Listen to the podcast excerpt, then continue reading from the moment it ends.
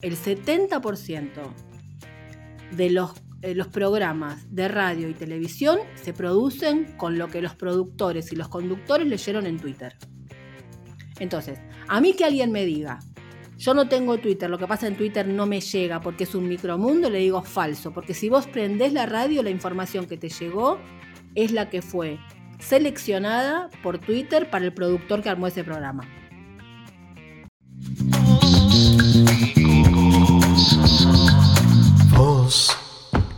Y gozo. La radio, vos que nombrás a la tele, pero ahí tenemos un corazón, yo tengo el corazoncito en la radio. ¿Qué va a pasar con la radio y los podcasts, según tu, visión, tu punto de vista? Mira, van a complementar? yo sí, me parece que por un tiempo sí, porque em, lo que tienen los podcasts, a diferencia de la radio, Radio, por ejemplo, voy a decir, bueno, la radio también la puedo escuchar cuando quiero porque voy a Radio Cat, ponele, ¿no? Que sería como la radio podcasteada, para decirlo de alguna forma.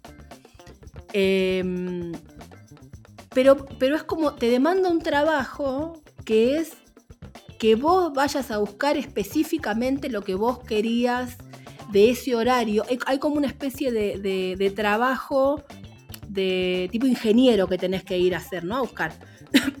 Los podcasts lo que tienen es que, primero que son mucho más amables que un recorte de radio. Fíjate que son sonidos envolventes, este, tienen un, cuidado en, la voz, todos hablamos más pausado. Em, hay como una cosa más íntima, porque además los podcasts están hechos para ser escuchados con auriculares, no como sonido ambiente.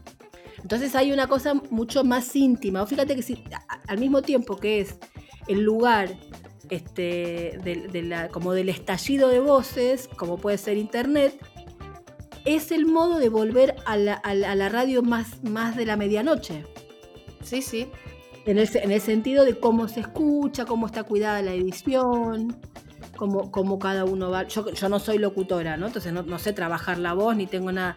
Pero me doy cuenta que muchas, lo que me dicen, digamos, de los podcasts es, a mí me gusta cómo hablas ahí. Me gusta tu voz ahí. Claro, no tiene que ver con que yo trabajo mejor la voz, porque yo no sé trabajar la voz, no tengo esa información pero evidentemente me dispongo de una manera a conversar de un modo diferente. Sí, es más la radio más cerquita, como la radio debajo de la almohada, es una cosa la radio debajo de la almohada. muchísimo más, más íntima. Entonces, yo lo que quiero decir con eso es, si el podcast está recuperando un espíritu de la intimidad de la radio, la radio, ¿por qué no empieza a pensarse para ser podcasteada? Pero ¿cómo se explica al mismo tiempo también que Aspen siga número uno, eh, teniendo toda la posibilidad del mundo de navegar Spotify? No, yo el fenómeno de Aspen no lo comprendo. El fenómeno, de, Aspen me excede y es Aspen, no es las radios de... No, es Aspen. Aspen es un fenómeno aparte de todo, porque después tenés Blue, tenés... Pasan, ¿viste? Todas llegan, pasan... Aspen queda, o sea... Aspen es una cosa que me parece que los nietos de Facebook, de los nietos de Zuckerberg dirán, estudiemos a Aspen.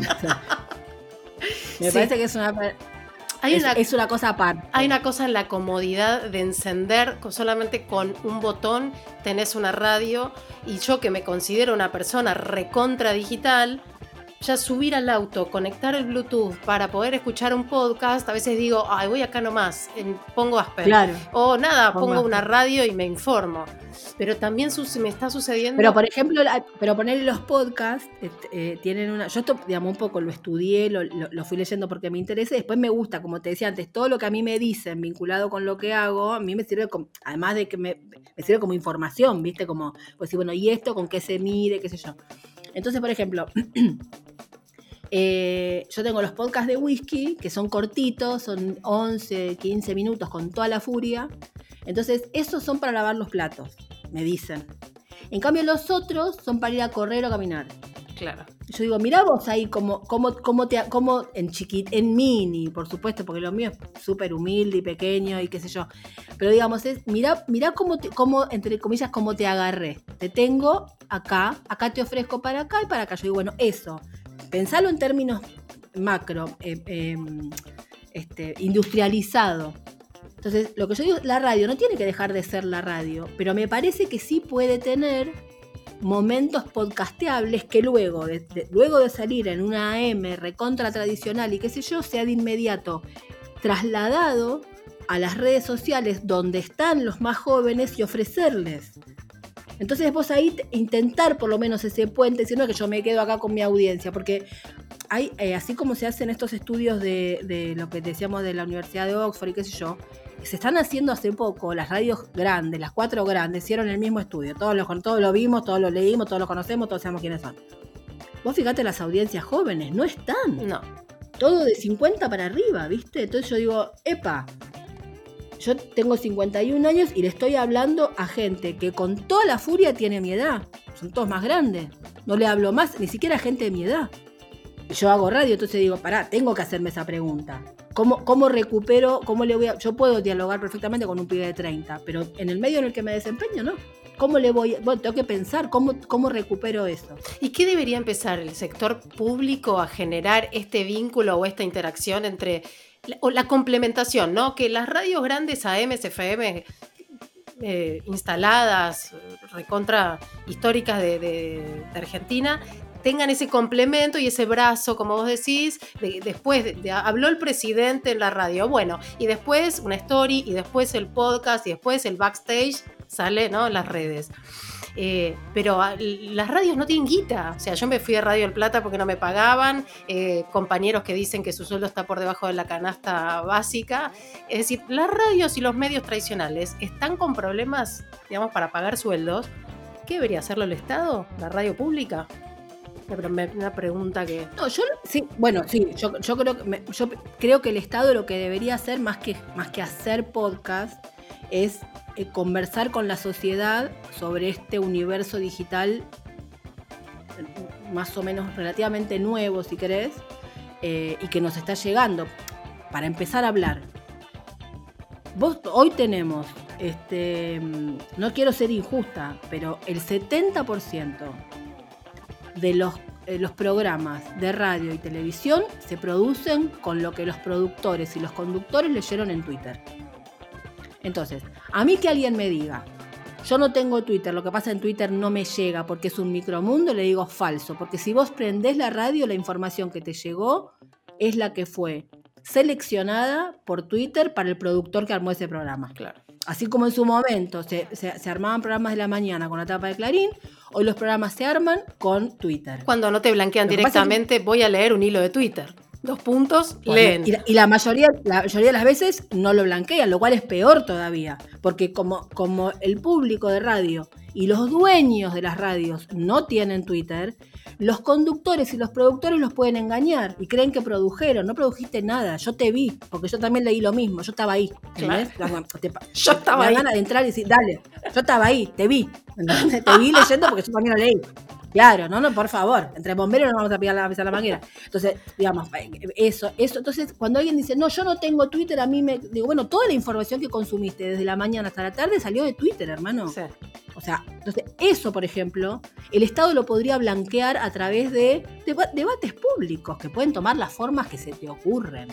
Pero blanqueando eso es una forma. Y en términos, eh, yo digo el Estado, después si, la- si si en términos artísticos la radio pública quiere armar, bueno, es una cosa que decidirá Lufrano y yo qué sé, pero digamos, es de otro orden. Yo digo como el, blanquear el truco, ¿no? Mostrar el truco.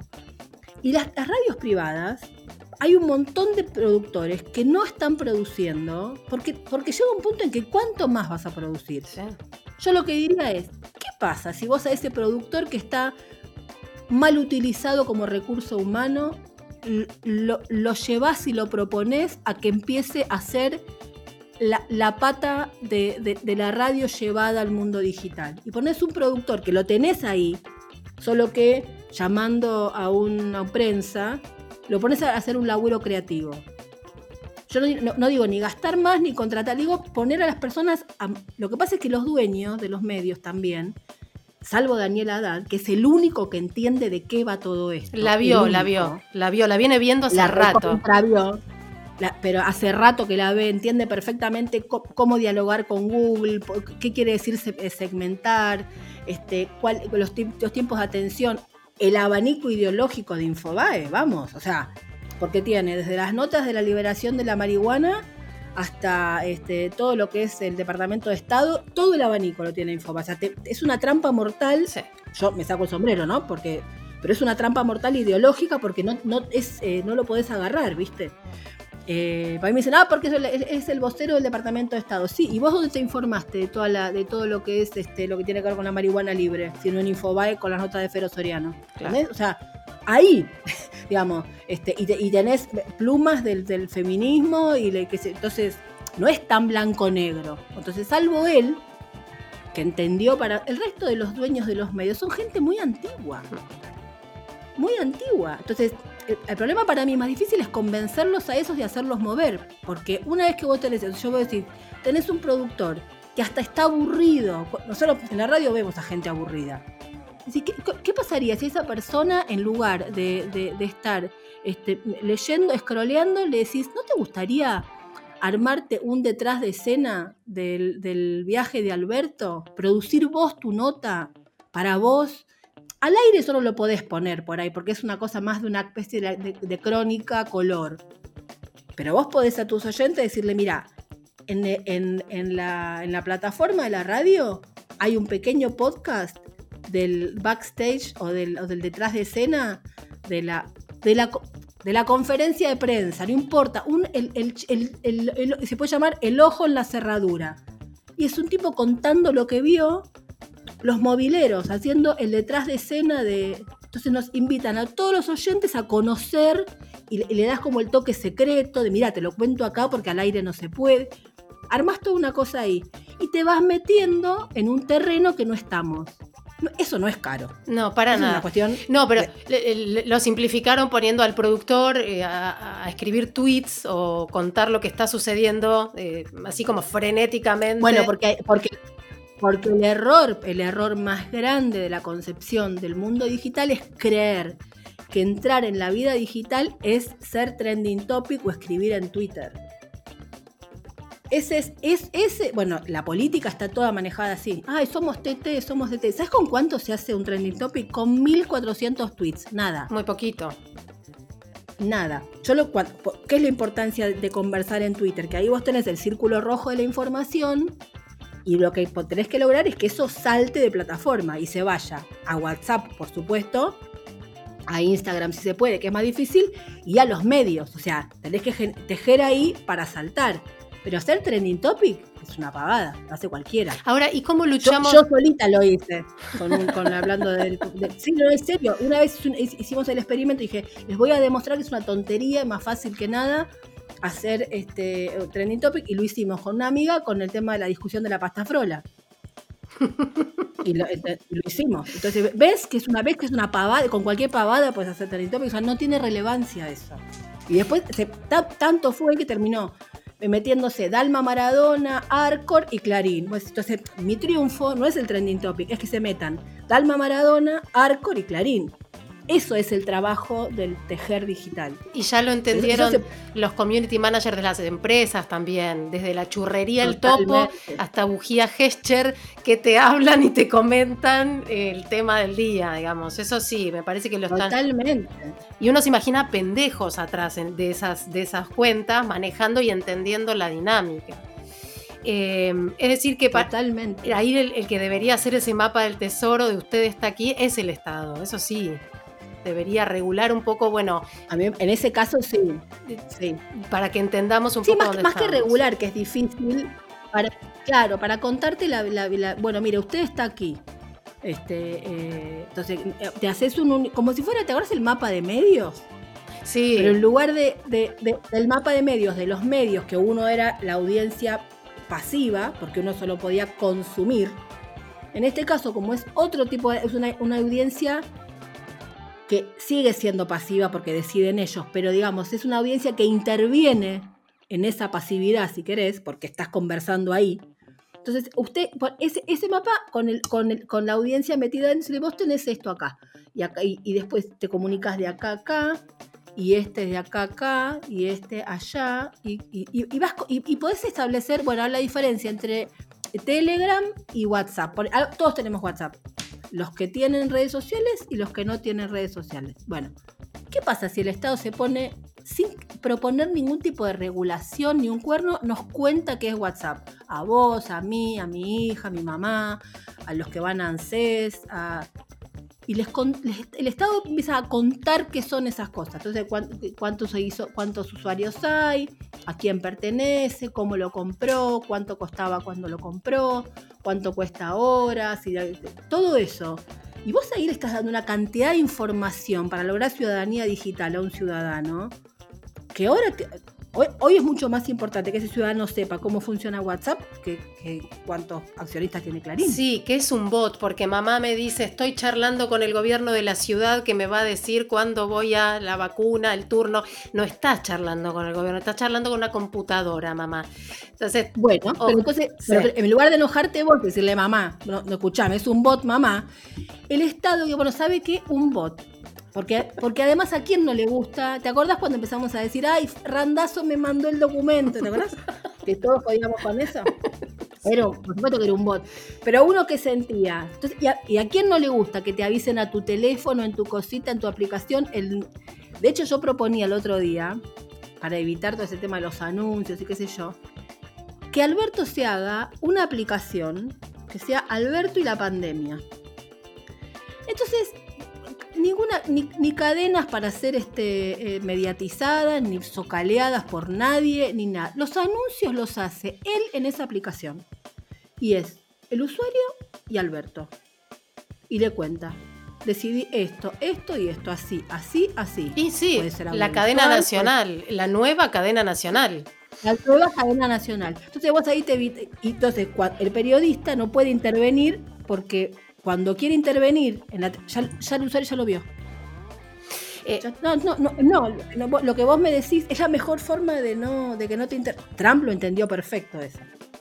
Perfecto. Y durante cuatro, decir que lo agarró una pandemia, pero durante cuatro años gobernó sin dar una sola conferencia de prensa. Y, sin mediatizaciones. Yo no digo que, ni que esté bien ni que esté mal Trump. Estoy diciendo, el mecanismo está siendo usado. Sí, no, bueno, también gobernó con fake news. Eso es impresionante. No, no, por supuesto, pero lo que quiero decir es que, es que el, el eh, digamos, la, la, eficacia suya no estuvo en la fake news, estuvo en, en romper el círculo de, de, la mediación previa a él. Y cómo, pero, pero, quería conectarte con lo de la fake news porque ahí aparece también el audio de WhatsApp que le llega, es un bot mamá, creo que va a ser un podcast. Es buenísimo, ¿no? Es un, es un bot mamá. Eh, cómo, combatir a la actriz, o no sé si es un caso real o no, que el testimonio que aparece como reenviado muchas veces en WhatsApp, pero mira, a esta mujer le pasó que en Córdoba se quedaron sin vacuna, mamá no sabes quién es, es un bot, mamá. ¿Cómo combatir la fake news? está bien, pero espera, vos tenés, por eso yo digo a, dónde ir, tu mamá. Le llega la, la actriz con las cosas reenviados y nosotros queremos combatir al que le miente a tu mamá. Queremos combatir eso. Y resulta que le vamos a hablar a tu mamá a un lugar donde ella ni sabemos si está. Si vos sabés que hay un, reenvío de, todo eso este, por WhatsApp y vos querés combatir eso, ¿por qué no le vamos a hablar a tu mamá al mismo lugar donde le llegó la fake? Está bueno lo que decís. Explicarle cuál es el medio. Es decir, WhatsApp, si está reenviado muchas veces, es probable que sea un viral. Que ella entienda lo que significa reenviado muchas entienda. Y, por ejemplo, que intervenir, ¿viste? Entonces, si, si, el, Estado sabe que se está reenviando una fake de que se murió con la vacuna Sinopharm, bueno, salir, salir de inmediato a, a reenviar muchas veces eso hola, soy el bot de Alberto, eso es mentira. O sea, digamos, estar lo que pasa es que, claro, tenés que estar 24 sobre 7, y sí, obvio, por supuesto. ellos trabajan 24 sobre 7, bueno, habrá que trabajar 24 sobre 7. No, no, no, ya, ya cambió, pero porque cambió el mecanismo. Después, ese, digamos, después cuando Feynman te arma la fake en América, es dos días después de que la fake ya estuvo en el teléfono. Entonces mi desesperación es, si, ya, si estuvo en el teléfono entre que se lanzó y, y Feynman, ¿por qué nosotros no hicimos nada? ¿Por qué pasaron dos días entre que apareció eso circulando Y, y- entonces después, cuando Feynman lo levanta, decimos, ¡ay, qué mentiro! Y le damos a Feynman. Y nadie le habla a tu mamá. Entonces yo digo, ¿por qué, por, ah, por qué antes de Feynman? ¿Por qué no le vamos a hablar a la mamá de Belén? Tardamos. Y, y entonces decimos, Tenemos que cambiar la lógica de producción también, la lógica de producción de noticias, la lógica de producción de programas, eh, porque tardamos mucho. eh, en- eh, tardamos mucho. sí, Claro. Des- des- después de que se instaló, salimos a analizar qué malas son las fake news y qué eficaces son en instalar fake news. Bueno, está bien, pero ¿y vos qué estabas haciendo antes? yo no quiero demorarte mucho más, como para ir cerrando.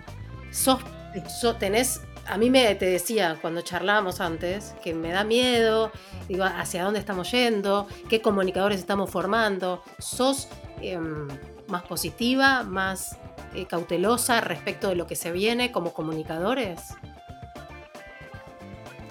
Mira, igual que siempre, este, nosotros en la carrera, el, medio como que lo que se nos selló a fuego en la piel es aquel debate de apocalípticos e integrados, que fue un gran debate de los 80 y la comunicación de si estábamos yendo hacia el desastre o si lo que había que hacer era agarrar el control remoto y este, int- intervenir dentro de lo que existe. Y yo nunca dije soy apocalíptica ni soy in- integrada en el sentido de, efectivamente, la teoría de la dependencia de la información, o sea, grandes este, multimedios o poderes que intervienen y, seleccionan la información que me va a llevar, eh, que me va a llegar, existen. Y al mismo tiempo yo, si construyo mi propia mirada crítica, puedo ser un poquito más inmune a eso. Siempre pensé lo mismo cuando no existía Internet. Lo mismo ahora. Lo que pasa es que es tanto, tan, tan solitaria la vida de un usuario frente a Google, porque vos no tenés a nadie, sos vos frente a la maquinaria más poderosa de comunicación que ha existido en la historia de la humanidad, que está en tu computadora, diciéndote, mira acá, vení acá, yo te lo armo. Vos pones una palabrita que yo luego con esto voy a saber qué hacer. Es muy difícil que alguien pueda intervenir ahí. Lo que sí puedo hacer yo eh, con esa persona es decirle, mira, Google es esto. Pero no denunciar a Google, contarle qué es Google. Entonces en eso, por lo menos hay una idea, mira, vo- vos me pones los cuatro primeros que Google, por ejemplo, decir alguien, mira, los cuatro primeros que te pone Google son más de Google que tuyos. Empezá a buscar a partir del quinto, que lo más probable es que lo que vos buscas empiece a estar a partir del quinto. Los primeros cuatro es todo de Google. Es todo lo que Google quiere que vos leas sí o sí. Arranca leyendo a partir del quinto. Eso no es, viste, ir a contra el juicio. a- No, es explicar cómo leer. Porque somos analfabetos en algún lugar. Es como que tenemos que volver a reeducar la, el- el- el- la- la- la- lectura, no sé cómo decirlo. O sea, Es tremendo lo que decís igual, es muy fuerte. Sí, somos analfabetos. Y cuando, sí, somos analfabetos. somos analfabetos digitales, pero sí, volver a explicar cómo leer. Tenés que leer a partir de acá, ¿Cómo porque estos son anuncios. O, mira, esta parte es la que viene junto con lo que ya Google ya sabe de vos. Mira a partir de acá, haz este ejercicio. O, te llegan por WhatsApp. Cuando dice reenviado muchas veces, este, prestale más atención que si te lo mandó eh, alguien de tu confianza. Lo que te aparezca en los grupos, sean grupos de WhatsApp o, lo- grupos de Facebook, que yo, léelo dos veces. Si te lo manda tu contacto, pregúntale quién te lo mandó. Tres o cuatro cosas te cambia la cabeza. O sea, tres o cuatro cositas para la. Te, te hablo de cosas recontra cotidianas. Sí, sí, sí. Recontra mil cotidianas. No me parece que sea tan complicado de hacer eso. Y a tu mamá y a la mía, a mí, yo doy fe que a mi vieja le cambia porque lo hago el ejercicio todo el tiempo.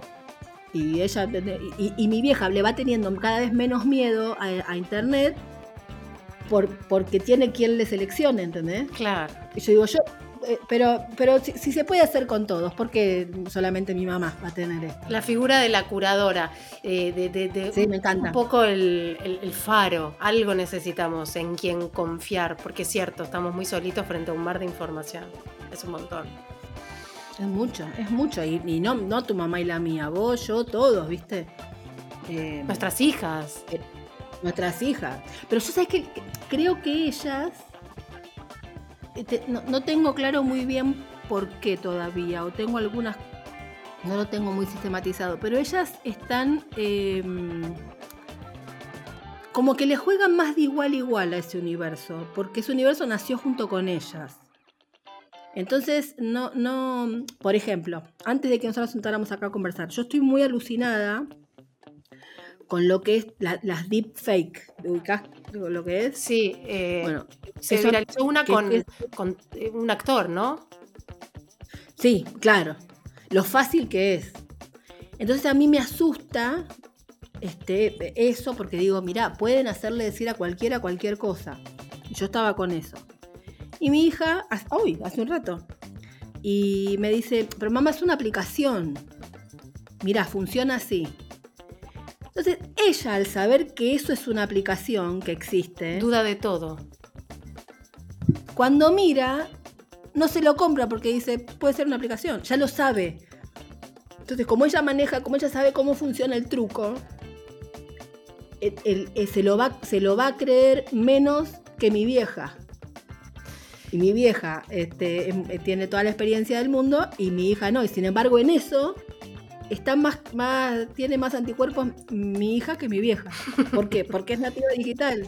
Sí, la otra también sería buenísimo que, que, se empiece a usar TikTok para la escuela, que no esté tan... Digo, y es eh, otro capítulo, ¿no? Como, y ahora que estamos tan cerquita, estamos a un clic de que los pibes estén en el aula o en TikTok. Porque se aburrieron de vos, minimizan el Zoom y abrieron otra pantalla. Y es tan diferente lo que se ve. Hay, hay, maestros y maestras que lo reusan re bien. Yo veo mucha gente de nuestra edad que se burla, ¿viste? Y yo digo, yo no me burlaría, porque están logrando una cercanía con, los pibes que ni esa persona que se burla ni yo tenemos. Eh, y hay gente que lo está usando muy bien. TikTok a mí me parece una plataforma fascinante, porque además, eh, en general, la, tengo elaborada un montón porque me fascina y expulsa mucho a, la cosa este, hater. Expulsa a. Hay una especie de, especie de, código común del fair play, ¿viste? Y cuando hay la cosa hater o de campaña que yo, es como que se expulsa solo. Y esa es una lógica muy de los pibes de ahora, ¿viste? La cosa hater está mal vista.